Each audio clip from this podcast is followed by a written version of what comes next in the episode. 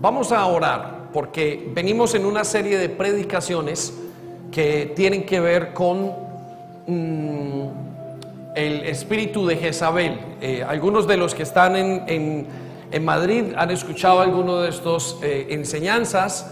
Sin embargo, yo no había podido enseñarlo en Inglaterra y venimos con tres predicaciones importantísimas desde en qué influencia el mundo espiritual a el creyente y la segunda es em, qué y qué hace el espíritu de Jezabel en la vida de los creyentes y la tercera del día de hoy que vamos a hablar son los yugos del espíritu de Jezabel. Entonces, estamos tratando ante algo que es muy importante. Yo sé que la gran mayoría de ustedes se van a sentir identificados al final de hoy.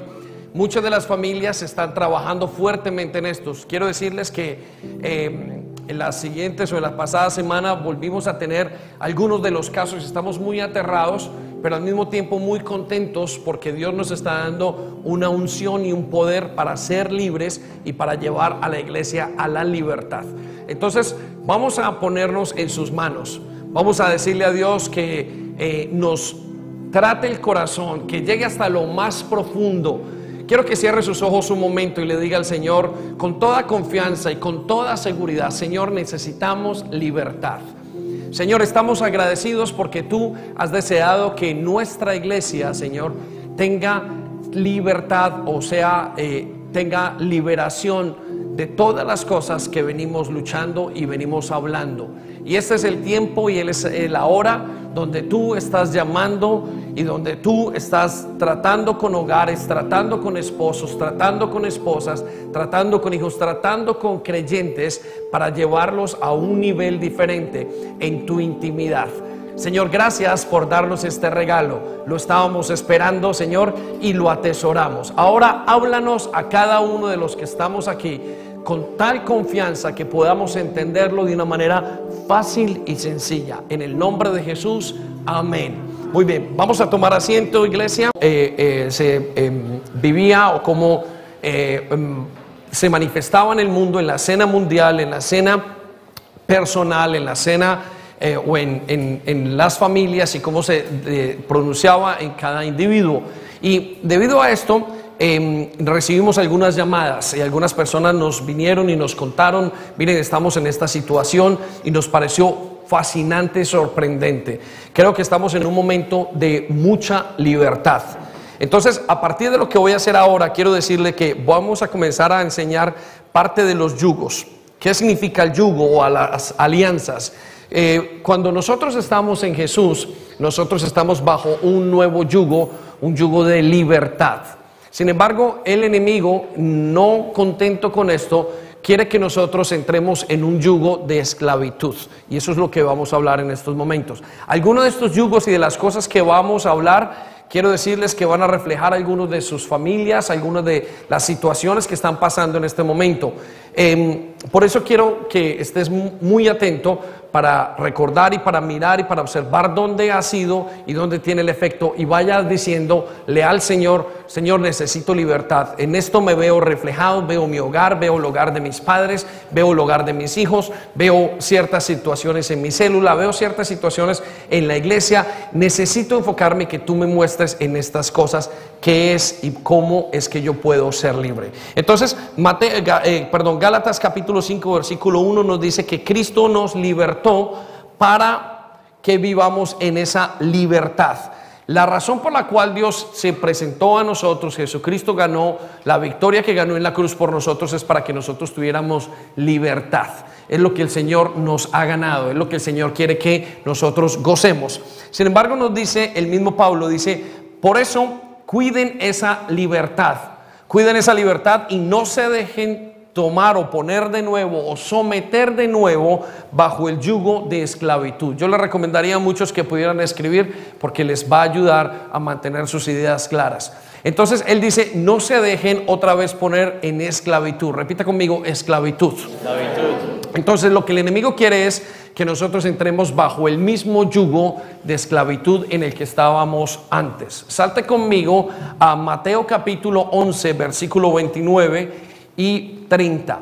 Escucha lo que dice el Señor en esta versión, en Dios habla hoy acerca de él. acepten el yugo que les pongo. Entonces hay dos yugos, el yugo o la esclavitud delante de Satanás o la esclavitud de Dios. Y cuando hablamos de la esclavitud de Dios estamos hablando de una esclavitud en amor. El hombre clama y dice que es libre, que no quiere ser esclavo de nadie. Sin embargo, eso es una falacia y es una mentira. Pues el hombre es o esclavo de Satanás o esclavo de Dios. Cuando el hombre se libera de un yugo, inmediatamente pasa a ser parte de otro yugo. Inmediato. Es muy poco el tiempo en el que el hombre puede permanecer aparentemente libre. Entonces, Dios nos dice y el Señor Jesucristo nos dice, acepten mi yugo. En otra eh, versión dice, pónganse mi yugo o lleven mi yugo. Y entonces dice, ¿qué les pongo? Y aprendan de mí que soy paciente. Quiero que escuchen esto. ¿Cómo es el yugo de Dios? Paciente y es humilde. El yugo de Dios es paciente y humilde. Tiene un corazón humilde. Y así encontrarán descanso. ¿Qué tiene una persona entonces cuando se pone el yugo de Jesucristo? Descanso. Repita conmigo, descanso. Una persona que está bajo el yugo de Dios necesita y puede descansar. De hecho, dice la Biblia que donde el Espíritu de Dios está, hay libertad. Sin embargo, donde el Espíritu de Satanás o eh, eh, de satanismo diabólico está, no hay libertad, hay caos, hay, hay, falta de propósito, hay muchísimas cosas. Por eso el Señor insta a sus discípulos a decir, pónganse en mi yugo, lleven mi yugo, lleven eso que ustedes tienen que llevar. Versículo 30 nos dice, porque el yugo que yo les pongo es la carga y la carga que les doy de, a llevar son ligeros, son livianos. Cuando una persona está bajo el yugo de Dios, esa persona puede alcanzarse, puede, eh, eh, puede caminar, puede salir adelante, puede hacerlo de una manera muy sencilla, puede vivir, puede estar totalmente en plenitud. Cuando un hogar tiene el yugo de Dios, el hogar fluye naturalmente. No estoy diciendo que no hayan problemas, sino que va a huir eh, fácilmente, va a ser muy sencillo seguir adelante. Cuando un creyente tiene el yugo de Jesucristo, va a salir y va a pasar como, como cuchillo en mantequilla, va a ser muy fácil hacer todas las cosas que hace como creyente. Sin embargo, cuando nos ponemos el yugo de esclavitud de Satanás, y en el caso del que estamos hablando ahora de Jezabel, las cosas se vuelven muy difíciles. Hay asfixión, hay falta, hay, hay, hay falta de libertad, eh, no se goza, no se vive la vida como tiene que vivirse. Quiero que vaya otra vez con Gálatas, conmigo a Gálatas capítulo 5, versículo 1, y ahora le voy a dar una traducción creo que muestra en qué o de qué se trata esto que tiene el espíritu o el yugo de Jezabel. Y escuche lo que dice, Cristo nos ha liberado para que disfrutemos de libertad. ¿Para qué nos libertó Cristo? Para disfrutar de libertad. Entonces, ¿qué observamos? Observamos varios hogares que deberían estar viviendo supremamente bien y están viviendo en caos. Observamos creyentes que ya deberían tener una buena relación con Dios y se encuentran oprimidos, sienten que Dios no anda con ellos, sienten que las cosas no se pueden hacer. Observamos muchas cosas que van quitando la libertad. Si usted me permite decirlo y, quizás abreviarlo o resumirlo en una sola palabra o en una sola frase, creo que Satanás viene para que nosotros no disfrutemos de la libertad. Repita conmigo, disfrutemos. disfrutemos. Piense, ¿disfruta usted de las cosas de Dios o son una carga? ¿Disfruta usted de una vida en el hogar o son una carga? ¿Está disfrutando usted en el hogar con sus hijos o es una carga lo que tiene con sus hijos? ¿Qué es lo que está pasando en este momento en su vida? Quiero decirle que cuando usted no está disfrutando la vida con Dios es porque tiene un yugo de esclavitud. En alguna parte tiene ese yugo. Y esa es una de las más grandes fuerzas o poderes que tiene Satanás sobre los creyentes a través del espíritu de Jezabel. El llevarlos a que no disfruten lo que tienen. Cuento, eh, cuenta mi hermano mayor que durante el tiempo en que él estuvo en las drogas, pasó casi siete o ocho años eh, bueno, seis, años más bien pasó en el tiempo en las drogas. Y él dice que las pasó desde los, quizás desde los 15 a los, 10, a los 21 años. Y cuando regresó a la casa y pasando el tiempo, llegó a una conclusión. Es como si hubiera puesto mi vida en pausa. Era como si hubiera detenido todo. Y dice, yo no tengo memorias de todas las cosas maravillosas que ustedes vivieron en el hogar. que ustedes vivieron, que tú viviste con mi mamá, con mi papá, quizás no tengo, no tengo memoria de ellas. Era como si no hubiera disfrutado de todos esos eventos. ¿Sabe? Cuando usted tiene peleas y cuando en los hogares hay peleas, no se tienen buenas memorias con los hijos. ¿Por qué? Porque las memorias que se tienen son memorias de peleas, de discordias, de situaciones difíciles. Cuando el espíritu de Jezabel está en una persona, ni siquiera se disfrutan de las grandes bendiciones de Dios. ¿Por qué? Porque son todos unos yugos de esclavitud. Entonces, si usted no está disfrutando lo que la vida en el Señor dice, pueden haber dos razones. Uno, quizás usted no tenga a Jesús en su corazón y eso lo podemos arreglar. Pero dos, quizás usted esté bajo una influencia en su vida porque Dios dice que eh, usted puede llegar a disfrutar. Él lo llamó para que usted disfrutara. No estoy hablando para que usted no tuviera problemas, no, sino para que usted lo básico que tenga lo disfrute. Por ejemplo, su matrimonio, por ejemplo, la familia. Lo ideal de una familia es que puedan tener un recorrido en sus vidas, el día a día no sea un problema, pero hay familias que son continuamente opacadas y asfixiadas porque están controladas. Quiere decir que ahí no hay bendición. Yo hablaba con una de las parejas esta semana y les decía, quizás su matrimonio se ve como si no como si fuera un matrimonio que fuera del mundo, que no estuviera con Dios. Y, se nota que ese matrimonio parece que no fuese del mundo porque ustedes mismos no disfrutan su relación. Eh, la pareja está para ser disfrutada. Hay gente y hay parejas que debido a la pornografía no pueden ni siquiera disfrutar de su sexualidad. Cuando hay control no se puede disfrutar de la alegría porque siempre se están eh, asfixiando. Y cuando hay control o el espíritu de Jezabel está influenciando, ni siquiera se disfruta de la iglesia. Si usted me pregunta a mí qué es la iglesia, yo digo, wow, es una machera, esto es lo mejor que nos puede pasar. Esto es, yo me gozo esto con una cantidad de alegrías y de gozos al ver que la gente está. Pero hay gente, hay jóvenes que entran y no disfrutan. Y yo creo que no disfrutan no porque no puedan disfrutar, sino porque están influenciados por un espíritu, por una atadura o por una inclinación que tienen. Por eso entonces nos dice al final de este versículo, dice, manténganse pues firmes y no permitan que los conviertan en esclavos. La lucha suya y mía en este momento es a mantenernos libres, a que no nos conviertan otra vez en esclavos. Ya sabe, le vuelvo a decir, a reiterar, usted en su salvación ya no la puede perder pero sí en su mente puede ser completamente esclavo. Quiero que vaya entonces conmigo a Efesios capítulo 6, versículo 11, para que pueda observar un poco más acerca de esto. Efesios capítulo 6, versículo 11. Y nos dice, protéjanse pues con la armadura de Dios, protejan lo que tienen y eh, mantengan... Em, con la armadura que Dios les ha dado. Y así podrán resistir los ataques del diablo. Versículo 12. Porque no luchamos contra gente como nosotros. Por eso uno de los temas más importantes que estamos haciendo ahora, ¿se le puede bajar un poco al volumen, ¿no? eco? Eh, eh, porque no luchamos contra gente como nosotros. Ahora que estamos empezando a hablar y he escuchado em, em, parejas discutir y hemos estado hoy hablando con ellas, él siente que es ella la que produce algo y él el que produce algo, produce asfixiamiento. Pero la Biblia nos dice que nuestra lucha ya no es más contra personas, sino que nuestra lucha en este momento es contra espíritus malvados que actúan en el cielo.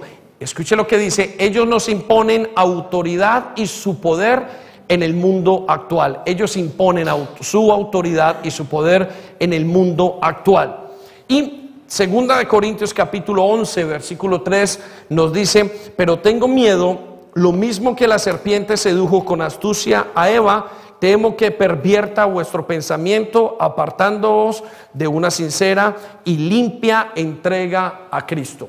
Entonces, lo que el enemigo quiere hacer es apartarnos de nuestra entrega a Cristo. Y lo dijimos la semana pasada. Eh, cuando hay una iglesia que está bajo el espíritu de Jezabel, no hay Espíritu Santo libre. El Espíritu Santo está cohibido. Porque el Espíritu Santo es o permitido o el acceso en nuestras vidas es permitido por nosotros. Cuando hay una familia que está influenciada bajo el espíritu de Jezabel, entonces los hijos no quieren estar con sus padres, están cohibidos, es como si no hubiese la libertad que tiene que haber. Por eso es importante que pongamos mucho cuidado en esto. Ahora, ¿cómo poner y observar las obras de el enemigo en nosotros? Bueno, la primera parte fue lo que hicimos hace ocho días, que hablamos acerca de las consecuencias. Y muchos de ustedes por las consecuencias pudieron decir, pastor, esto es lo que está pasando en mi hogar, esto es lo que está pasando en mi familia. Ya identifico qué es lo que me pasa con mis hijos. Algunos de ustedes salieron un poco más serios que otros, otros ya lo están identificando y ya están teniendo el poder o el empoderamiento de parte de Dios para coger y decir, bueno, esposa, necesitamos hablar. Otros padres o otros esposos le dijeron a sus esposas, ya no voy a volver a decirte y a maltratarte de esta manera, sino que lo que voy a hacer contigo es vamos a sentarnos a hablar. Otros me dijeron esta semana, nunca habíamos hablado de este tema, ahora lo estamos tocando. Todos estamos moviéndonos y Dios está moviendo la iglesia de alguna manera a un tipo de libertad.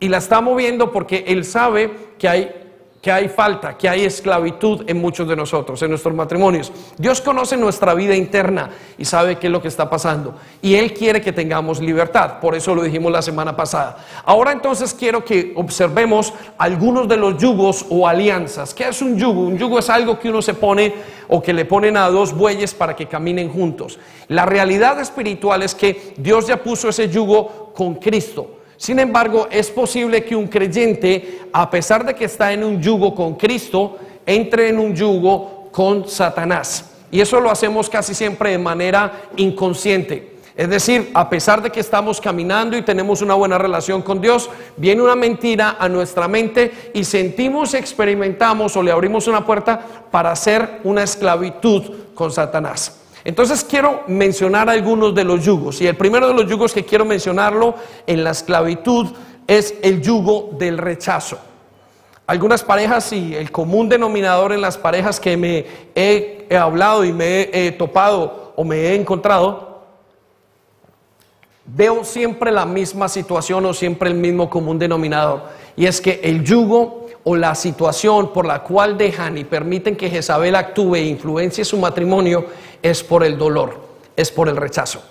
La Biblia dice que todos los seres humanos están eh, heridos desde los pies hasta la cabeza.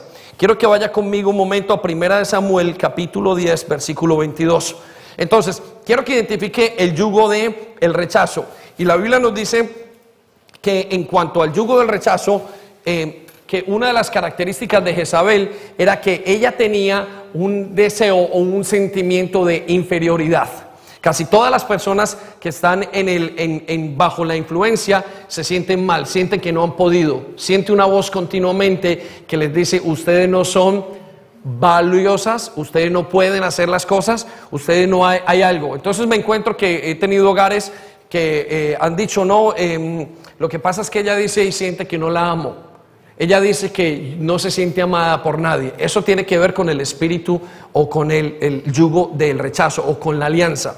Y eh, encontramos en la Biblia el caso de eh, Saúl y nos dice en Primera de Samuel capítulo 10 versículo 22 que le preguntaron al Señor dónde estaba el próximo rey de Israel y Dios lo había escogido y lo había llamado. Sin embargo, ese rey, a pesar de que tenía todas las papeletas, tenía todas las características para ser rey, no se creyó y se sintió el más malo de todos y se, eh, y se escondió. Por eso nos dice en el versículo 22, entonces le preguntaron al Señor dónde está y el Señor contestó, está escondido entre el equipaje. Dios ya había llamado a Samuel, Samuel era un hombre grande, Samuel era un hombre fuerte, pero Samuel en su mente tenía tanto rechazo que sintió que Dios no lo amaba, sintió que Dios no lo iba a usar. Y nos dice la Biblia más adelante que como nunca sanó la herida de rechazo, más adelante su reino entero cayó o fue traicionado por ese sentimiento. Entonces quiero decirle que si esta es su característica y si en su iglesia, en su familia, en su vida personal usted ha identificado el espíritu de Jezabel o la influencia del control en su vida, quiero decirle que tiene como apertura o tiene como cimiento el rechazo no trabajado, en el cual, eh, sintiendo y experimentando dolor en algún momento de nuestras vidas, sentimos o creemos que todavía continuamos bajo ese eh, yugo de dolor. Entonces, ¿qué pasa con el rechazo? Bueno, la Biblia nos dice que el rechazo nos lleva a distorsionar la imagen de Dios. El rechazo tiene una característica que hace que yo sienta que Dios es como la persona que me hizo daño anteriormente. Y a pesar de que no lo puedo decir claramente con mis labios, que yo no lo puedo decir categóricamente, inconscientemente creo que ese es y que esa persona se parece a Dios o que Dios va a hacer eso conmigo. Por eso distorsiona la imagen del creyente y ese mismo rechazo distorsiona la identidad del creyente. Pues voy a dar un ejemplo. Cuando hemos visto los casos de homosexualismo, casi siempre nos damos cuenta que faltó el papá en la casa y que hay una mamá dominante. Si usted puede ver la gran cantidad de casos de homosexualismo, tienen que ver con esto. Padre ausente, mamá dominante. Lo que esa persona está luchando es con su propia identidad. Y cuando lucha con esa parte de la identidad, lo que está intentando decir es no recibí el amor que tenía que recibir. Dios creó la familia de tal manera que el papá da el 50% y la mamá del otro 50%.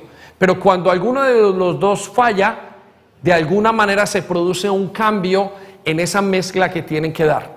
Y ese cambio va directamente relacionado con la identidad, con el rechazo.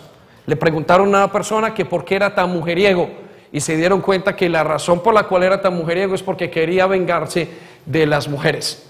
En algún momento cogieron hicieron una declaración interna o externa diciendo, nunca más alguien me hará esto que me hizo mi mamá. Y comenzaron a maltratar a las mujeres. ¿De dónde salió todo eso? De un sentimiento de desamor. El sentimiento de desamor o de odio es muy claro en las personas. Y cuando las personas han tenido un sentimiento de desamor o de rechazo en sus vidas, comienzan a experimentar, es caldo de cultivo para que Satanás o para que el espíritu de control los utilice. De hecho, en su mente pensarán, nunca más vuelvo a que pasen sobre mí. Por consiguiente, voy a controlar toda la situación alrededor de mi vida. Por eso encuentro que las personas que estuvieron más influenciadas en una relación bajo el espíritu de Jezabel son las personas que estuvieron más expuestas al rechazo en la relación o anteriormente. Por eso una de las características para poder ser libres del espíritu de control en las relaciones es lograr la sanidad. Si una persona no logra tener sanidad, entonces no va a poder ser libre fácilmente, porque la sanidad tiene que ver con el espíritu o con el, eh, con el rechazo y tiene que ser sanada la persona. Por eso una persona puede llegar fácilmente a manipular y controlar en el hogar quiero que sepan, cuando una persona, eh, y una de las preguntas que hacemos es cómo fue la relación con los padres. Cuando nos enteramos de la relación con los padres, cuando las relaciones no han sido sanas, la persona ha tenido que aprender a manipular o ha tenido que aprender a controlar. Pero de alguna manera no hace y no adquiere las cosas legítimamente. Dijimos la semana pasada que una de las características de Jezabel es que me lleva o lleva al creyente a adquirir o acceder a todas las cosas que quiere de una manera ilegítima. Ilegítima quiere decir que no es Dios quien se la da, sino que Él mismo tiene que buscar las cosas que tiene que hacer. Entonces, o que quiere por sus propios medios. Y eso se llama, vamos a ver en, alguna, un momento más adelante, brujería. Entonces, vamos a primera de Juan capítulo 4, versículo 18. Creo que este es el momento o el punto más serio en cuanto al rechazo y Jezabel. Creo que el rechazo lo que hace con el creyente o con la persona es llevarlo a una cosa que se llama incredulidad. La persona que está bajo la influencia de Jezabel, que tiene por causa, y como casi siempre lo es, es la inseguridad o la falta de amor, va a tener problemas con la autoestima y con la manera de ver a Dios. Por eso caerá casi siempre en incredulidad. Vaya conmigo Primera de Juan para poder elaborar esto y contárselo. Primera de Juan capítulo 4 versículo 18 nos dice, no hay que temer a quien tan perfectamente nos ama. ¿Quién es ese que está hablando? Dios, repita conmigo, Dios. Dios. El que tan perfectamente nos ama, dice Juan, es Dios. Ahora escucha lo que dice a continuación. Su perfecto amor elimina cualquier temor la base del rechazo es el temor. Entonces, lo pongo en perspectiva. ¿Por qué estás manipulando a tu esposo? ¿Por qué lo quieres controlar? ¿Por qué lo asfixias? Y cuando vamos a la pregunta más adentro, dice, porque tengo miedo. ¿Miedo a qué? Miedo a perderlo. ¿Por qué asfixias a tus hijos? Porque tengo miedo. ¿Miedo a qué? A que se me pierdan. ¿Por qué no sueltas el control? ¿Por qué no dejas de manipular? Porque tengo temor a perder el control y no saber cómo manejarme. Porque un niño, un joven se revela porque tiene temor a meterse bajo la autoridad de alguien para ser cuidado, porque no la recibió antes.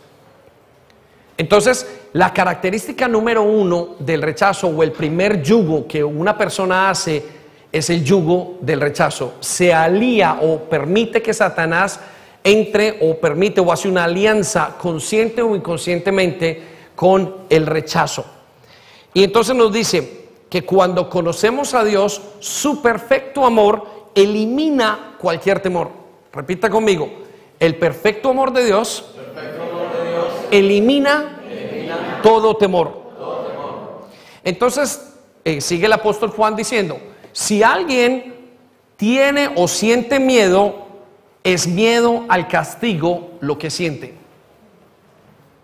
Entonces piensen esto, si usted lo identifica y quizás usted hubiera estado en la oficina con nosotros y estuviéramos ayudándole a trabajar su vida o su, matrimonio, su, lo que usted ya ha experimentado, usted tiene que llegar al momento donde dice, ¿de qué temo? ¿Por qué tengo que controlarlo?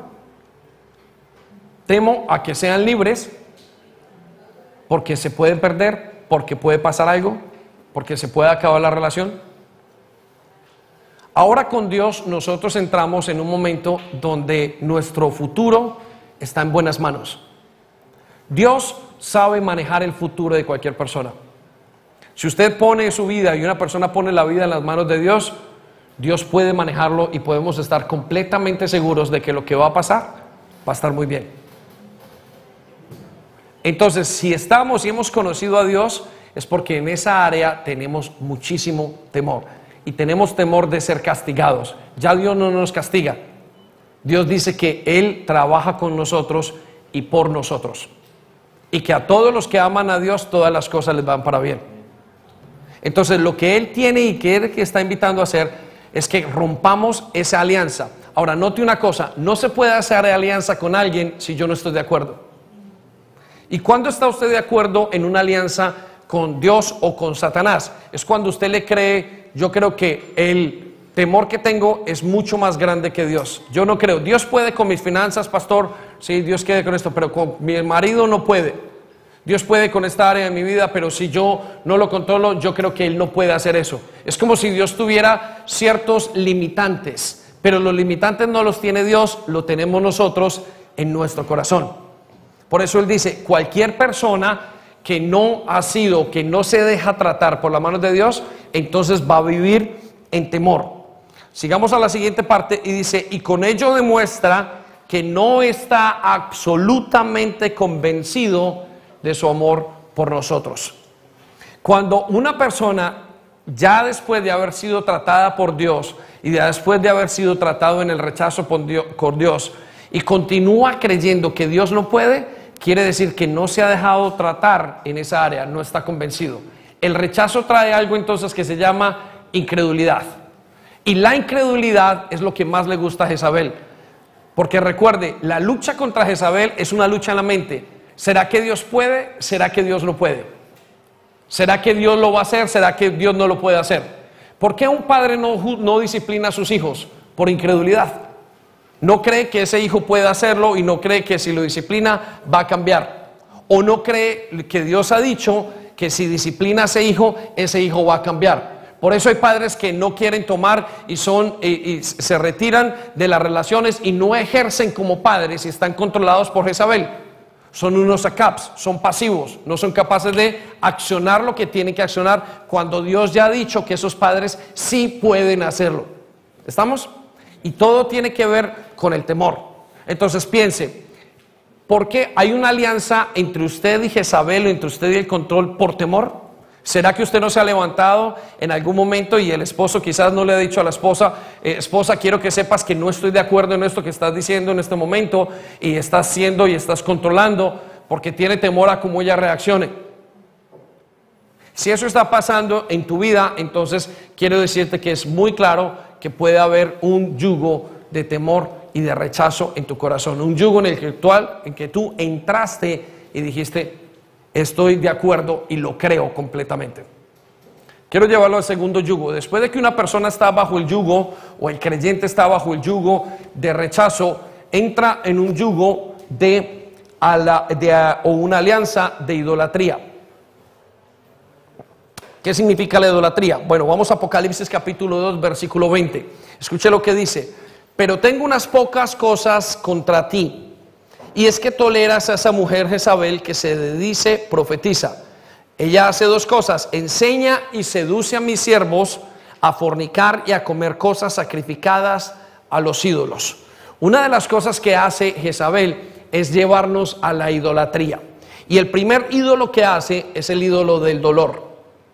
Escuche, ya lo veníamos diciendo. El caldo de cultivo para el rechazo, para Jezabel es el rechazo, o sea, el dolor. Entonces, ¿qué hace Jezabel? Nos lleva a que lleguemos a idolatrar ese dolor que tenemos. Una de las cosas que eh, estábamos hablando en nuestro matrimonio junto con Sandy, ya les había contado que nosotros llevamos más o menos 10 años tratando el espíritu de Jezabel. En unos momentos hemos perdido la batalla claramente y en otros momentos hemos ganado mucha ventaja en mucho territorio hasta el día de hoy o hasta estas semanas donde Dios ya nos permite enseñarle a la iglesia de una manera contundente y no solamente de una manera contundente, sino que estamos viendo hogares que están viniendo y han dicho, Pastor, yo quiero ser libre. Ayúdenos porque he identificado que esto es lo que está pasando en mi casa. Y de alguna manera Dios está trayendo una unción sobre nosotros y tenemos que aprovecharla. Pero una de las cosas que pasaba, ella contaba y decía, es que yo idolatré mi dolor. Es decir, el dolor de sus padres cuando murió a los ocho años se volvió para ella un ídolo. ¿Qué significa un ídolo? Es una, un, lugar un- es algo es, o una persona que se vuelve más importante que Dios. Pero no porque tenga más fuerza que Dios, sino que el ídolo es una persona o es algo o es ese motivo o esa situación que en mi mente tiene más poder que Dios. Por eso he encontrado que una de las características de las personas que están siendo influenciadas por el espíritu de Jezabel es que son idólatras. ¿Y qué quiere decir idólatras? Que esperan mucho más de esos ídolos y usualmente el ídolo es el esposo o es la esposa. Y entonces comienza, como son un ídolo para esas personas, comienzan a esperar muchísimas cosas de ese ídolo. Comienzan a decirle, mira, lo que tú estás haciendo, ¿por qué tú no lo haces? Y la exigencia es una exigencia continua y asfixiante. Cuando el ídolo es un hijo, ese hijo comienza a decir, tienes que darme. Recuerde, la característica de los ídolos, ¿cuál es? Que yo voy y le pido a ese ídolo para que me den. ¿Qué se hace en el catolicismo? Está la Virgen María y vienen a pedirle, Virgen María, no tengo hijos, tú me los das. Oran a la Virgen eh, eh, o a un ídolo, el que sea. En el caso que estamos eh, hablando específicamente es este. Y no tengo trabajo, quiero que me des un trabajo. No tengo esta situación, quiero que me des esto. Y en la exigencia se ponen molestos. Cuando usted está bajo la influencia de Jezabel, espera que ese ídolo le dé todo lo que usted necesita. Y Dios dice, no es la manera. Yo quiero darte lo que tú necesitas legítimamente. Venir y pedir las cosas que necesitas a un ídolo es pedir algo ilegítimamente. Quiero que vaya conmigo un momento a jueces capítulo 17, versículo 1 al 6. Ya le di el caso de Saúl anteriormente con el rechazo. Ahora quiero darle el caso de la mamá de Micaías. Y escucha lo que hizo la mamá de Micaías. Versículo 1 dice, y en la región montañosa de Efraín vivía un hombre llamado Micaías. Versículo 2, un día llegó y le dijo a su madre, aquellas mil cien monedas de plata que te habían robado, por las cuales echaste una maldición contra el ladrón delante de mí, yo te las robé. Escucha lo que dice. Y aquí vamos a ver un caso de idolatría hacia los hijos. Pero muy claro. Entonces le dice, mamá, hace mucho tiempo dijiste que te habían robado mil libras. Y tú habías dicho acerca de esas mil libras que esa persona que lo había hecho recibía una maldición. Y él se aparece delante de la mamá. Escuche la respuesta de la mamá. Versículo siguiente. Eh, perdón, el, versículo, eh, el mismo versículo. Dios te bendiga por confesarlo, respondió su madre. Versículo 3. Y él le devolvió el dinero y lo volvió a consagrar al Señor, y, y ella lo volvió a consagrar al Señor a favor tuyo. Con él haremos un ídolo fundido y tallado. Escuche, le devolvió el dinero que tenía, que le había robado, no lo reprendió y le dijo, y además con ese dinero voy a hacer un ídolo tallado a tu manera. Esa persona sabía que no podía hacer ídolos. Sin embargo, por la idolatría que tenía por ese hijo y no reprenderlo, le hizo un pequeño ídolo que tres capítulos más adelante van a hacer que casi todo el pueblo se muera debido a la consecuencia de la idolatría. Versículo 4, tomó pues 200 monedas y las llevó a un platero y el ídolo que hizo fue colocado en un santuario que hizo, que Micaías hizo. Micaías que tenía muchos ídolos en su colección y tenía también un efod y, y terafines, instaló a uno de sus hijos en el cargo de sacerdotes. En aquellos días no había rey en Israel y cada uno hacía lo que bien le pareciera. Encuentro padres en este caminar que dicen, pastor, yo no sé qué hacer con mis hijos. y no se atreven a reprenderlos y no se atreven a poner los límites que necesitan. Quiero decirle que Dios lo colocó a usted como papá para que delimitara los límites a sus hijos. Es la razón por la cual usted está puesto. Dios no lo colocó para que usted fuera el amigo de sus hijos. Dios lo colocó para que usted fuera el padre de sus hijos. Y el padre tiene que ejercer autoridad y disciplina sobre los hijos. Sin embargo, cuando hay dolor en el corazón, los padres no alcanzan a entender y hacen de ese ídolo, de ese niño, un ídolo. Entonces lo malforman y no lo dejan crecer como Dios quiere que crezca. Déjenme se lo llevo al hogar. Hay parejas en los que el esposo es su ídolo, porque sus padres lo negaron o por alguna situación en la mujer. Y ven que su esposo eh, eh, eh, comienza a hacer cosas y esperan todo del esposo, pero cuando les fallan, se vuelve lo que llamábamos la semana pasada el esclavo protector. Se vuelven exigentes y el nivel de exigencia los lleva a asfixiar a la otra persona. ¿Cuál es la razón? Están esperando mucho más de lo que tienen que esperar de esos hijos o de esa persona o de la persona que está al lado por su faltante. Entonces quiero, quiero llevarlo a pensar en esto porque es un tema un poco denso, pero yo sé que usted está luchando conmigo para entender esto. ¿Tiene usted ídolos? Le voy a dar el ejemplo que estábamos usando. Quiero que piense en las personas que tiene alrededor. Usted comienza a comenzar a pensar en sus amigos. ¿Usted qué espera de sus amigos? Digo, no, yo no espero mucho. Vamos a la siguiente persona, de sus primos, no, no espero mucho. Del de la tienda, no, no, no espero mucho. El conductor del bus, no espero. Pero cuando llega su marido, usted dice, ese sí me tiene que dar. ¿Y qué es lo que hace que usted sienta que esa persona tiene que darle? Es el control. Se volvió en un ídolo la persona. Estando en medio de la relación, eh, en una de las prácticas, Sandy contaba y le decía, Emma, yo eh, David se ha caído de un pedestal en una de las peleas que tuvimos. Y era que en el deseo de tener un hogar se nos vuelve un ídolo la persona que está al frente de nosotros. Y comenzamos a exigir más allá de lo que tenemos que exigir. Por eso es que nos lleva a la idolatría. La idolatría obsesiona. Jezabel estaba obsesionada con lo que tenía. La idolatría hace que las personas quieran continuamente que esas necesidades sean suplidas. Cuando hay un hijo y el hijo es un ídolo, siempre esperan y sienten unos vacíos tan grandes, uy, me fallaste, me fallaste tanto, y no logran tener la mente o no logran tener los, eh, la capacidad de discernir hasta qué punto tienen que ir con ellos. Cuando los disciplinan o cuando les dan, les dan de más. Y cuando les tienen que pedir, les quitan todo lo que tienen para quitarle. Porque es un ídolo, no saben cómo relacionarse con un ídolo. Usted y yo no fuimos diseñados para tener ídolos, Fuimos diseñados para que Dios fuera el ídolo. Cuando Dios es el centro y cuando Dios es quien suple todas mis necesidades, el resto de personas abajo las sabemos tratar tal y como debemos de tratarlas.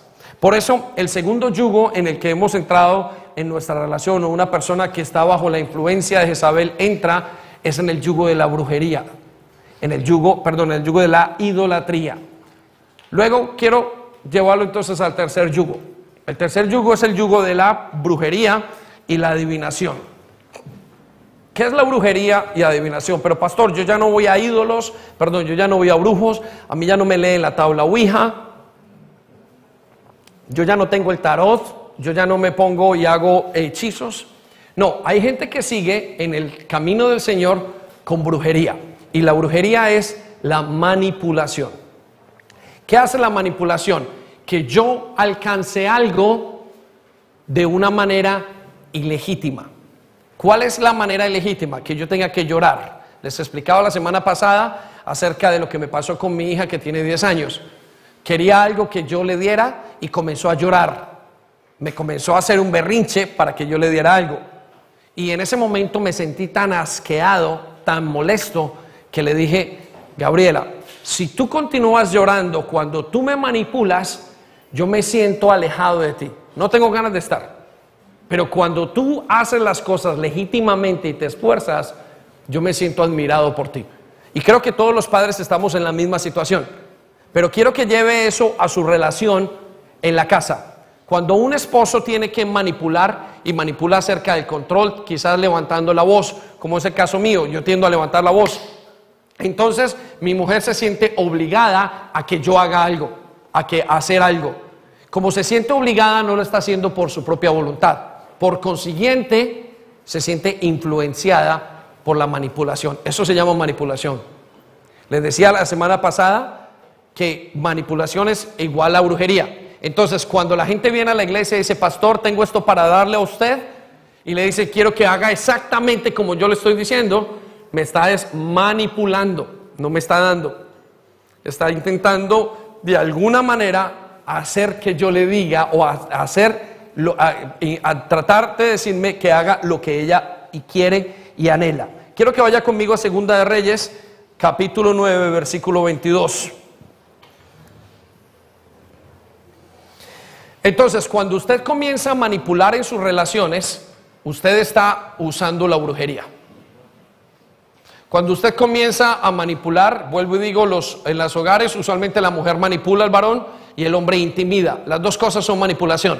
Cuando una persona le dice a un niño, eh, si no haces esto, no te voy a dar esto, está usando la manipulación. Y la manipulación es su manera de controlar y es la base de la brujería. Quiero eh, darle una cosa más adelante, pero vamos a 2 Reyes capítulo 9, versículo 22, y dice, y el rey Joram en los tiempos de Jezabel preguntó, ¿vienes en son de paz? ¿En son de qué? Paz. ¿De paz?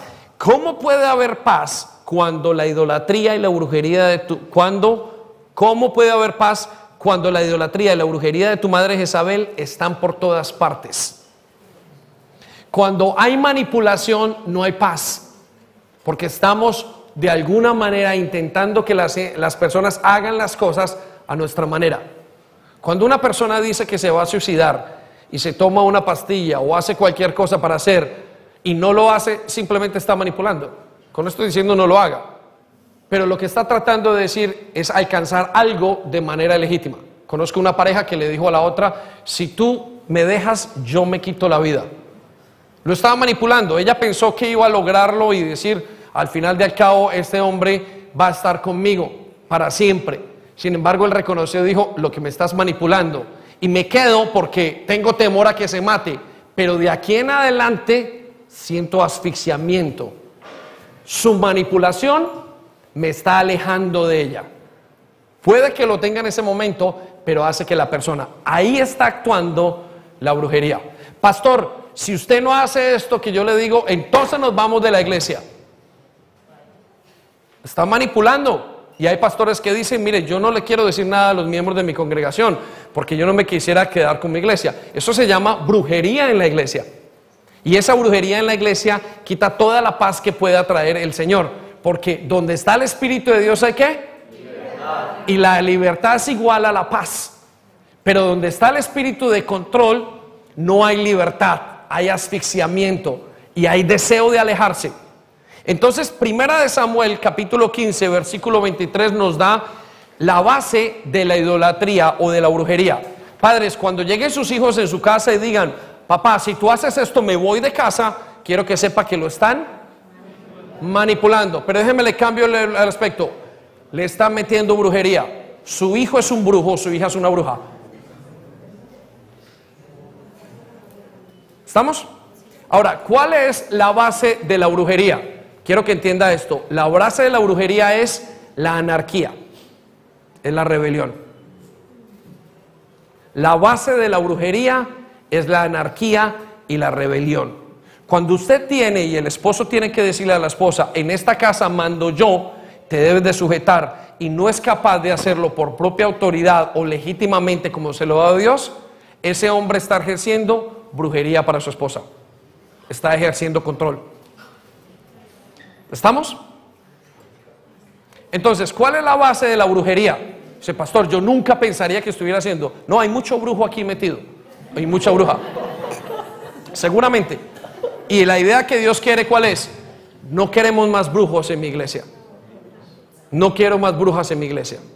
Quiero gente que pueda legítimamente adquirir lo que tiene que adquirir. Gente que sepa esperar, gente que pueda decir, yo legítimamente hago. Hay, hijos que tienen y se le ponen a sus papás, papá, si tú no me das esto, entonces yo me voy de casa al día de hoy y el papá tiene simplemente que soltar lo que tiene que soltar. Ese papá se está diciendo una cap, le está faltando criterio y le falta identidad, según Dios se le ha dado. El papá tiene que decir, es mejor que te vayas, hijo, porque yo no puedo ceder a la brujería, yo tengo Dios, no tengo un brujo, no tengo un ídolo. Escuche lo que pasa entonces. ¿Dónde está basado ese concepto? ¿O en qué está basada esa brujería? En el rechazo, en el ídolo que tenemos que queremos suplir las necesidades. Recuerde que el ídolo siempre va a querer, siempre querremos, esperaremos que ese ídolo nos supla todas las necesidades. Usted quiere saberlo y vuelvo y le digo, ¿quién es su ídolo? Solamente piense de quién está esperando todo que le dé. Si usted llega a su esposa y su esposa todo se lo tiene que dar, entonces ese es su ídolo. Si sus hijos tienen que dar y ser lo mejor, esos son ídolos suyos. Entonces, ¿de dónde sale la idolatría o a dónde nos lleva la idolatría? A la brujería. A que nosotros nos inventemos una manera. ¿De dónde sale entonces la brujería? De la anarquía o de la rebelión. Vaya conmigo entonces a este versículo. Dice, tanto peca el que se revela contra él, contra Dios, como el que practica la adivinación son tan iguales el que se revela como el que practica la adivinación. ¿Por qué son iguales? Porque los dos quieren alcanzar algo en sus propias fuerzas. ¿Estamos? Los dos quieren alcanzar algo en sus propias fuerzas.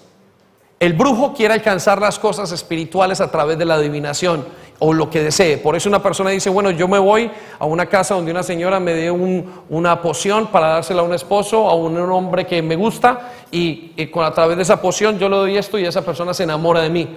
O el esposo que simplemente o se gana el amor de una persona por el dinero, está actuando en pura manipulación.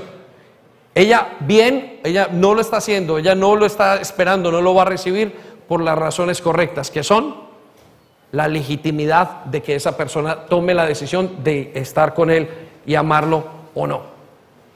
Entonces, ¿cuál es la base? La base es la rebeldía.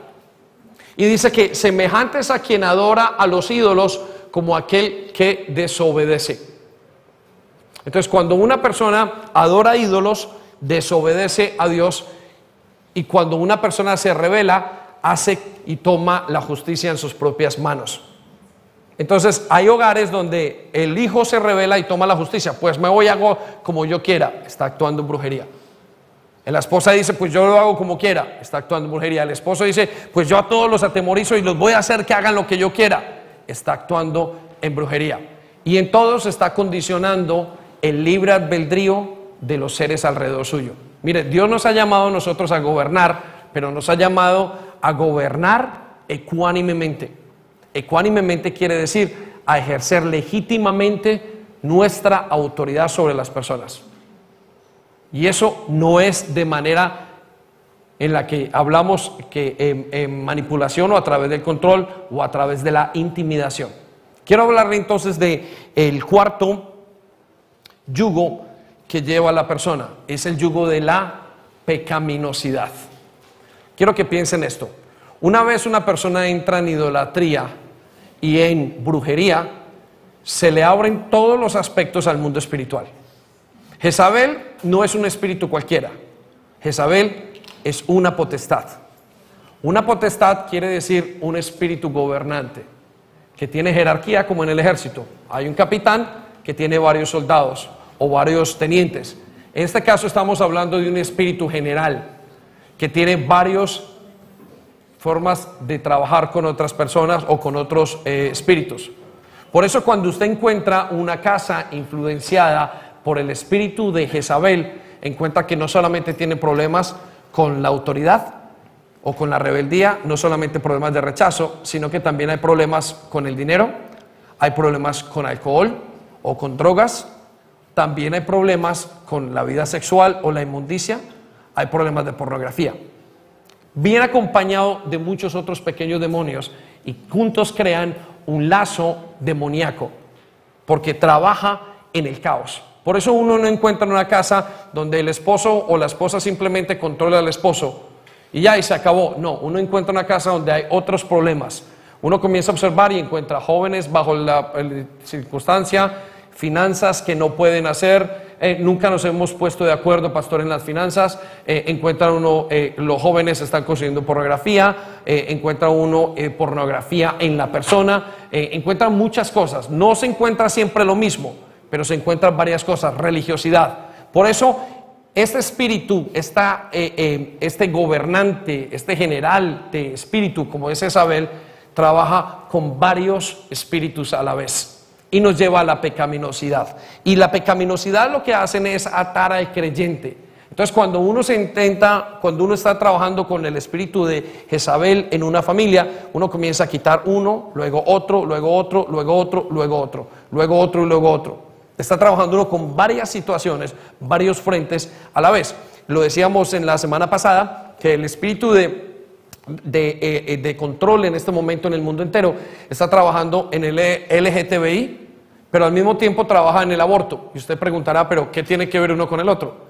Pero luego también está detrás de esto que llamamos el nuevo orden mundial. Pero también está detrás de todas las situaciones que hay en contra de la autoridad en este momento pero también está detrás de todo el daño de género que hay. Usted dice, ¿a qué horas está todo esto junto? Porque trabaja o trabaja a través de lazos de pecaminosidad. Vaya conmigo un momento a Apocalipsis, eh, perdona, jueces capítulo 16, versículo 4 al 5. Jueces capítulo 16, versículo 4 al 5. Y aquí encontramos, en este capítulo de jueces, encontramos la lucha bien conocida de Dalila y Sansón. Y cuando encontramos la lucha de Dalila y Sansón, podemos ver claramente que es una tipología de la iglesia. Que es una tipología? Es un ejemplo de lo que pasaba entre la iglesia y Satanás, entre, eh, eh, entre el mundo espiritual y Satanás, o el mundo espiritual, entre los creyentes, o entre la vida espiritual y el creyente, o el mundo espiritual y el creyente.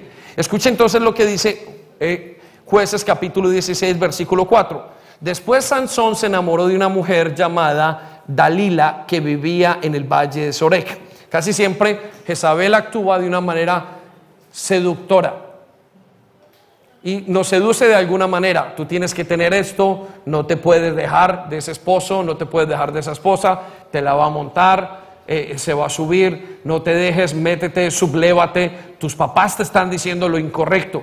Tus papás te están diciendo que no te sometas a la autoridad. Está de alguna manera trabajando, siempre está seduciendo. Ahora, versículo siguiente nos dice entonces, versículo, y los jefes de los filisteos fueron a ver a Dalila y le dijeron, engaña a Sansón y averigua de dónde le vienen sus fuerzas extraordinarias. Mire que esto es una representación clara del creyente. Engaña al creyente y mira de dónde le vienen las fuerzas extraordinarias que tiene cada creyente. A partir de que usted conoce a Cristo, a usted fue, le fue dada una nueva identidad. Y esa nueva identidad es la que ha hecho que usted se levante contra tantas cosas que en el pasado estaban y usted sea victorioso o las rompe. Por ejemplo, una persona que estuvo o que tuvo con, eh, que comenzó con Dios y venía del alcoholismo, al conocerle puede ser libre del alcoholismo simplemente se levanta. Pero con el tiempo viene Satanás y dice, mira de dónde le salió esa fuerza. Mira de dónde es que tiene tanta berraquera. ¿Por qué pierde el hombre? ¿Por qué pierde cuando están en el acto sexual el hombre su fuerza? ¿Qué es lo que pasa con la mujer que se debilita? Yo conozco relaciones o hemos pastoreado relaciones de esposos donde ella sale firme y diciendo yo voy a hablar con mi esposo el día de hoy por esta situación y llegando dos o tres días después o dos semanas después vuelven y dice ¿qué pasó? Y yo no, no, no pude hacer nada, estamos de acuerdo con mi esposo en esto. Y uno dice, pero ¿no habías venido a pedir consejos sobre esta situación que tenías que hacer?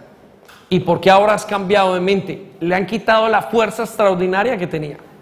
He encontrado eh, en, en- las relaciones o en los pastoreos que hemos tenido con la gente, eh, eh, sale el, el- esposo y la esposa de, de su, de la eh, cita pastoral y le dice, bueno, hoy me voy a poner y voy a hablar con mi hijo. Dos o tres semanas después llegó totalmente convencida de lo opuesto acerca de su hijo. Digo, ¿qué le pasó? Le quitan la fuerza extraordinaria que tiene el creyente. Ahora mire cómo lo dice.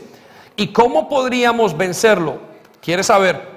Uno, ¿cómo quitarle la fuerza extraordinaria que usted tiene? Dos, ¿cómo puede vencerlo? Y tercero, así podremos atarlo y tenerlo sujeto. Dígame si esto no es una radiografía de la vida del creyente. Bueno, este espíritu lo que quiere es atarlo y tenerlo sujeto. Por eso cuando una persona o una familia está bajo la, bajo la influencia del control, no ve y le cuesta mucho salir, porque está enredada en muchos aspectos. Entonces quiero que piensen esto para ayudarle a entender. ¿Dónde está enredado? ¿Qué cosas son las que usted siente que no ha podido soltar? Quizás usted dice son las finanzas, es mi vida sexual, yo no puedo decir esto. Quizás en un alcoholismo son los hijos. Y donde tiene mucho caos, ahí está Jezabel actuando. Tiene que romper el yugo o la alianza que usted ha hecho con esos pecados. Porque esos pecados le gustan tanto que no puede dejarlo. Yo he encontrado en pastoreos o en momentos donde, pastorales donde hemos estado y el esposo me dice, pastor, yo no sé, yo sé lo que es lo correcto, pero cuando llego a la casa me meto en la cama con mi esposa inmediatamente pierdo toda la fuerza y se me olvida absolutamente todo. Y ya no tengo autoridad bajo esa persona, he sido oprimido totalmente. ¿Por qué? Porque está enyugado con el pecado. Es su gusto por la sexualidad, su gusto por lo que tiene, no es capaz de dejar cosas y de llamar, esto tiene que parar. ¿Por qué? Por la influencia de Jezabel. Entonces, escuche lo que le responde Sansón. Así podemos atarlo y, y tenerlo sujeto. A cambio de sus servicios, perdón, cada uno de nosotros te dará mil cien monedas de plata. Vamos a Romanos capítulo 5, versículo 20 y nos dice, pues la ley de Dios fue entregada para que toda la gente se diera cuenta de la magnitud de su pecado.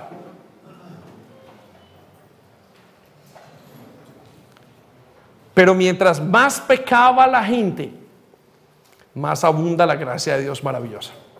Yo quiero decirte esto, si tienes mucho enredo y si la familia la estás viendo en muchos aspectos, pero yo vivo en mi familia no solamente, ya era para que nosotros tuviéramos una familia más clara, para que tuviéramos menos caos, ya para que esto no hubiera tanta nubla, no hubiera tanta discusión, no hubiera tanta circunstancia. Y yo no entiendo, trabaja y rómpele el yugo a Jezabel. Porque aunque haya mucho pecado, Dios dice que la gracia va a sobreabundar. La respuesta de Dios va a ser más fuerte sobre tu familia. Amén. Quiero llevarte entonces a la última o al último yugo que vamos a mencionar el día de hoy. Y creo que estos yugos están, sin, están muy, muy sincronizados en las familias o en las personas que están influenciadas bajo el espíritu de Jezabel. El primer yugo es el rechazo, el segundo yugo es la idolatría, el tercer yugo en la que la persona cae es en brujería, tiene que controlar, tiene que manipular, y el cuarto yugo es los pecados o la trenza o la fuerza que tienen la cantidad de pecados alrededor. Y ese finalmente lo va a llegar al yugo y a la alianza de muerte. Repita conmigo, alianza de muerte. Quiero que sepa que uno de los principales propósitos del espíritu de Jezabel es matar. Vamos un momento a Primera de Reyes, capítulo 19, versículo 1 en adelante. Y ya lo voy a explicar qué significa matar. Escuche lo que dice, pues Acab contó a Jezabel todo lo que Elías había hecho. La historia que sabemos de Jezabel está basada en Primera de Reyes capítulo 18, 19 al 21. Y entonces nos dice, Acab contó a Jezabel todo lo que Elías había hecho y cómo había degollado a todos los profetas de Baal. Entonces Jezabel mandó un mensajero a decirle a Elías, si tú eres Elías, yo soy Jezabel, y que los dioses me castiguen dur- duramente, si mañana a esta hora no he hecho contigo lo mismo que tú hiciste con esos profetas. Cuando una persona se enfrenta a Jezabel sin autoridad, siente deseos de morirse. El objetivo es matarlo, es llegar a quitar varias cosas, entre otras la voz profética de Dios. Es intentar que usted no escuche lo que Dios tiene para usted. Versículo siguiente, escuche lo que dice. Y luego, mire qué tanto y tan grande es el impacto en esta versión que tiene Jezabel sobre Elías. Y luego él se fue hacia el desierto y caminó durante un día hasta que finalmente se sentó bajo una retama. Era tal su deseo de morirse que dijo, basta ya Señor, quítame la vida, pues no soy mejor que mis padres. Le dije la semana pasada, si usted ha experimentado ganas de suicidarse, tiene que ver con el espíritu de Jezabel. Cuando una persona, un chico, una persona adulta dice, no, yo me quiero quitar la vida, eso no es suyo. Eso es algo espiritual que está pasando, quien le está poniendo en la mente. Creo que el mayor índice de suicidio, de muertes en el país, en el mundo entero, no tiene que ver con el COVID ni con el cáncer, ni con los accidentes automovilísticos. Tiene que ver con el suicidio. Solo que no se reportan esas cifras.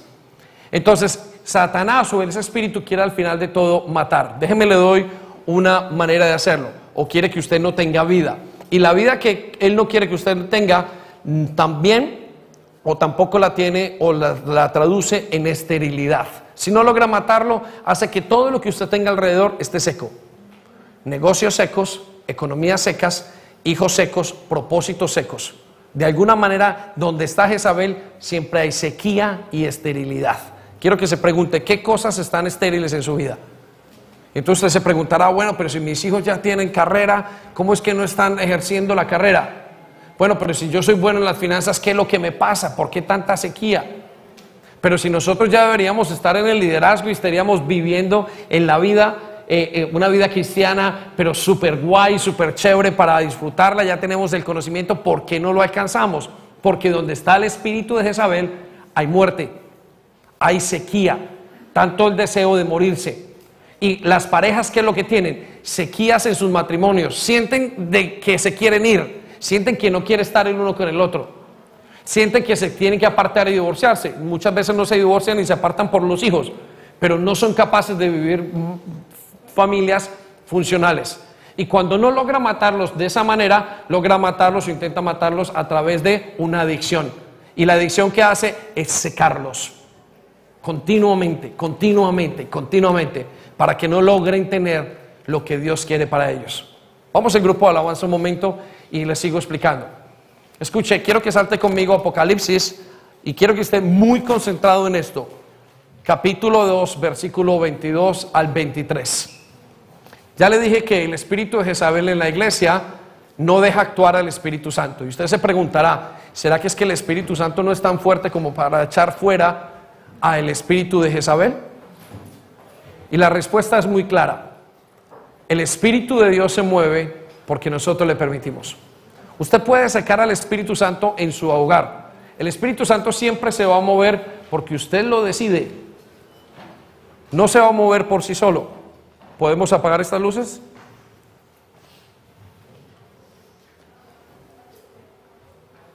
¿Estamos claros? El espíritu de Jezabel siempre va a estar influenciando en lugares para la muerte.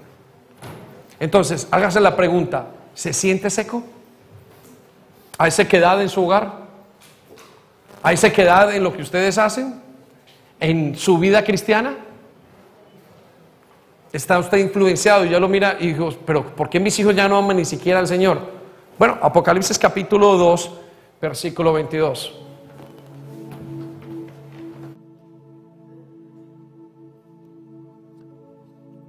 Cuando el Señor miró a su iglesia, y vio que su iglesia, y la iglesia somos usted y yo, era influenciada por el espíritu de Jezabel, le dijo, yo veo que tú lo haces bien, me amas, intentas caminar conmigo, pero tengo una cosa contra ti, y es que toleras a ese espíritu. Bueno, un versículo más adelante le sigue diciendo cuáles son las consecuencias. Y escucha las consecuencias claramente. Por eso la voy a arrojar en un lecho de intensa aflicción.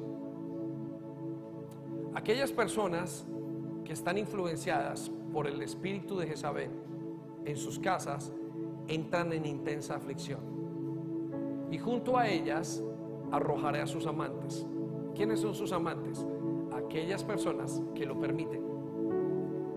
Entonces yo he visto hogares donde han permitido que ese espíritu continuamente haga desorden y haga lo que quiere. Y comienza a haber aflicción y los amantes los hace sufrir terriblemente si no se vuelven a él arrepentidos. Comienzan y no salen de ese ciclo porque es una potestad. Por esa es la razón, o esa es la razón por la cual Él quiere que seamos libres, grandes y pequeños. Porque aquí hay jóvenes que se han dejado influenciar y que influencian a través del espíritu de control. Y aquí habemos adultos que influenciamos o nos dejamos influenciar, que no queremos ejercer nuestro libre albedrío o la autoridad que Dios nos ha dado y simplemente queremos hacerlo ilegítimamente. Vamos a hablar más de eso en las próximas predicaciones acerca de quién es Acab, porque Acab le permite a Jezabel actuar. Y Acab somos nosotros. Yo soy Acab cuando soy amante de Jezabel. Cuando prefiero digo, ah, me da pereza y más bien no quiero, no quiero perder ciertas cosas. No quiero ponerme mal con mis hijos, no quiero ponerme mal con mi esposa, no quiero ponerme mal con los creyentes, con los miembros de mi iglesia, para corregirlos y para decir lo que es. Ahí estoy siendo un Acab. Entonces él dice, los Acab sufrirán terriblemente porque sus hijos se les saldrán de las manos, porque sus matrimonios se divorciarán, porque su iglesia se les va a caer, porque no ejercieron la autoridad de Dios. Porque cuando los hijos de ellos tengan familias, van a replicar los mismos conflictos de autoridad que tienen. Ellas no se someterán a los esposos y ellos no se someterán a las a Cristo. Por consiguiente, habrá conflictos y habrá homosexualismo, conflictos de identidad, porque son amantes del espíritu de Jezabel. Y él dice, si no se arrepienten, y la invitación a que, se, a que te arrepientas, he hablado de los cinco yugos para que tú los cortes, para que le digas al Señor, Señor, yo he permitido esto, el temor muchas veces ya no lo puedo volver a permitir. Yo he permitido la brujería, tengo ídolos, no los puedo permitir. Y por último, he permitido la muerte en mi hogar. Quiero llevarte al siguiente versículo y con esto terminamos y vamos a entregarle y a cantar una canción de, de salvación y de liberación. Versículo 23 dice, y a los hijos de esa mujer heriré de muerte. ¿Saben? Una de las cosas que hace el control en las familias es traer esterilidad a nivel físico. Y a los hijos de esa mujer heriré de muerte. Cuando los hijos están bajo el espíritu, no crecen, no tienen vida. Y muchas veces en esa influencia se quieren hasta quitar la vida. Entonces todas las iglesias sabrán que yo escudriño la muerte y el corazón y que a cada uno le doy su merecido. ¿Por qué es el Señor tan tajante en este aspecto? Porque Él quiere una iglesia. Y porque su iglesia o su casa o su templo, el cual somos usted y yo, debe de vivir en libertad. Voy a invitarte a que te pongas en pie. Señor, queremos orar identificando estos cinco yugos. Mis hermanos que están en Madrid también lo pueden hacer. Pero nosotros como iglesia identificamos que muchos de nosotros hemos sido influenciados o hemos hecho un yugo o hemos hecho una alianza, sabiendo que no deberíamos tener a nuestros hijos como ídolos los hemos puestos como ídolos. Sabiendo que tú eres nuestro Dios, hemos visto que nuestra pareja es mayor que tú. Muchos de nosotros hemos hecho un ídolo de nuestro dolor, diciendo y pensando en nosotros mismos que el dolor es más grande que tú. y no creyéndote la sanidad. Muchos de nosotros hemos aprendido a actuar en brujería hasta el punto de traerla a la iglesia y de vivir continuamente como brujos y no como hijos de Dios. muchos de nosotros quizás hemos estado luchando con el pecado en tantas áreas que es como un lazo muy grande que nos aprieta y nos tiene. Pero muchos también están luchando con la muerte espiritual, física, financiera, en todos los sentidos, eclesiástica, como personas, y sienten morirse y sienten que no tienen esperanza. Pero tú dices que has venido para que tengamos vida y que la tengamos en abundancia. Y en el nombre de Jesús recibo vida y libertad el día de hoy. Dile al Señor, recibo vida y libertad. En el nombre de Jesús. Rompo toda alianza. En el nombre de Jesús.